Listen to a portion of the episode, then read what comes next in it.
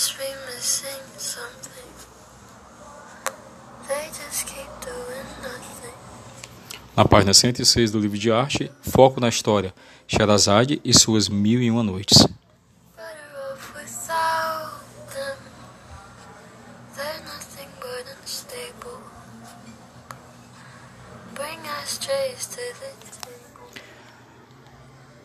Sherazade e suas mil e uma noites.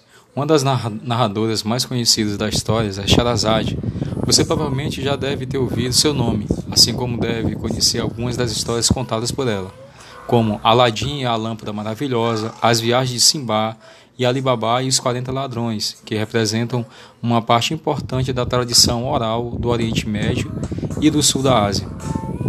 Qual é o motivo que levou Sherazade a contar tantas histórias? A resposta é simples: resolveu um problema de vida ou morte. Na antiga Pérsia, o sultão Shariar havia tomado uma decisão drástica por causa de uma decepção conjugal com a sua ex-esposa. A cada noite ele casaria com uma mulher diferente de seu reino, e ao raiar do dia, ela seria morta, de modo que ele não pudesse ser contrariado nunca mais. Os anos se passaram e muitas mulheres foram mortas, até sobrarem poucas no reino. A jovem Sherazade, filha do vizir do sultão, eh, decidiu por fim a essa chacina. Por saber ler, contar histórias e se interessar pelo universo do saber e da filosofia, Sherazade pediu ser oferecida como esposa a Shariar. Entretanto, ela lhe impôs uma condição. Sua irmã, Dunyazab, deveria acompanhá-la o tempo todo, inclusive ao longo da noite. Assim foi feito. Sherazade casou-se com Shariar, e na noite de núpcias, antes de dormir, Dunyazad pediu à irmã Sherazade: Como amanhã você será morta e não nos, nos veremos mais, conte algumas das espantosas histórias que você me narrava quando éramos crianças.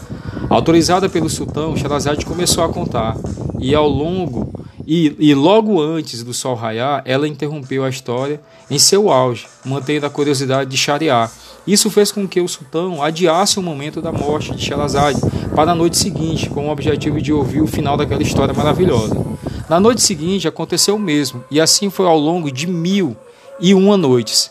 Esse tempo foi o suficiente para que as histórias de Sherazade curassem a ira do sultão contra as mulheres e permitiu que a contadora de histórias fosse liberta da sua sentença de morte. As Mil e Uma Noites, além de com- compilar uma série de narrativas árabes e peças, apresentam uma perspectiva fundamental para o ato de contar histórias.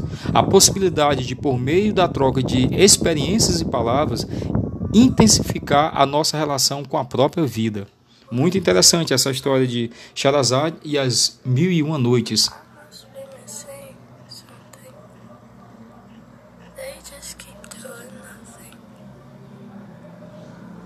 Doing nothing. Daqui a pouco retornamos para a página 107 com Sotig Kuyate e a palavra do griot.